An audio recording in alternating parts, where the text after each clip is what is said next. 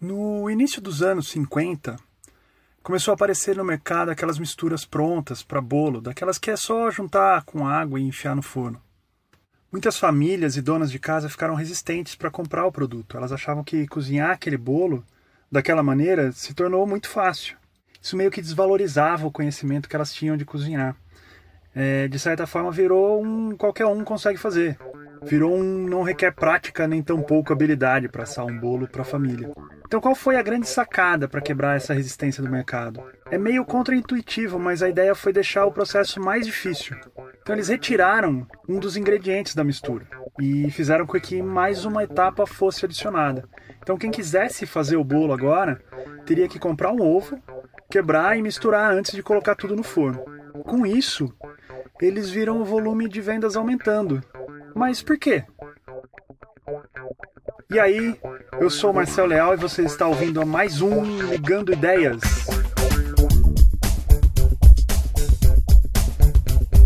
Michael Norton é um pesquisador de Harvard que, junto com outros pesquisadores, é, publicaram um estudo em 2011 onde eles descrevem esse efeito e deram o nome de IKEA Effect, ou efeito IKEA. A IKEA é uma loja de móveis é, famosa por vender seus produtos desmontados, né? é, onde eles, onde o próprio consumidor é responsável pelo, por montar o móvel, o sofá, cadeira e cama, enfim. Eles descrevem esse efeito como uma supervalorização do produto onde a gente teve algum trabalho, é, mesmo que mínimo, para montar, para criar. Especialmente quando a gente realiza esse trabalho sozinho, sem ajuda de ninguém. Lembra da sensação que você ficou quando trocou o seu primeiro chuveiro? É isso é trocar o não requer prática nem tão pouco habilidade por não requer prática, mas você precisa se esforçar um pouquinho. Norton realizou uma série de experiências em sua pesquisa, justamente para entender se as pessoas pagariam a mais por um produto em que elas mesmas fossem responsáveis pela montagem. Em uma dessas experiências, ele comparou os valores que as pessoas pagariam por um baú, uma caixa simples para guardar as coisas. E as pessoas foram informadas que o produto é vendido desmontado na, na loja. A diferença é que antes de avaliar o produto, eles dividiram em dois grupos as pessoas.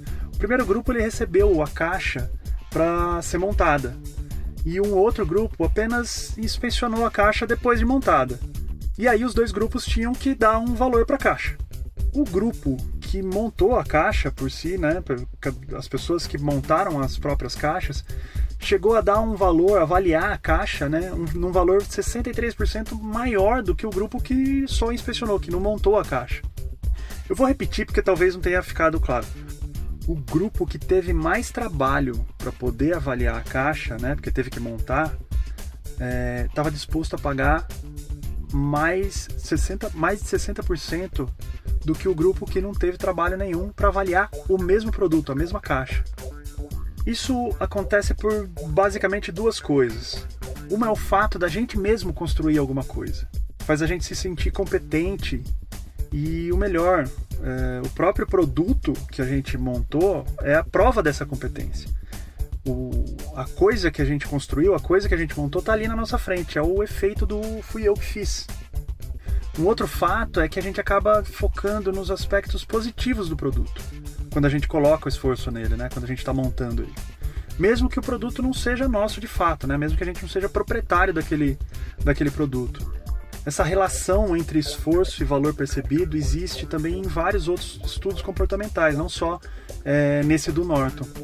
Resumindo, o que o estudo traz para a luz é mais uma daquelas coisas que a gente já sabia é, desde sempre. Né? Quanto mais a gente trabalha por alguma coisa, é, mais a gente valoriza aquela coisa que a gente fez. Bom, é isso, meus amigos e amigas. Este foi mais um episódio do Ligando Ideias. É, o quarto já, caramba. Espero que estejam curtindo ouvir tanto quanto eu estou curtindo fazer. Talvez seja um efeito aqui também. Como sempre, se quiser trocar uma ideia, é só procurar por Marcel Leal aí nas redes todas.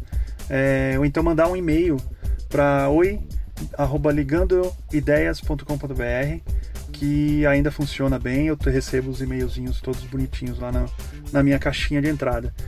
E se você ficou curioso com esse estudo do Norton, Michael Norton, né, de Harvard, eu vou deixar um link para o estúdio completo na descrição desse, do, do episódio, tá? Clica, dá uma olhada, é curtinho, é facinho de, de ler e é mais uma informação para você. É isso. Avisem e recomendem para os amigos. Até a semana que vem.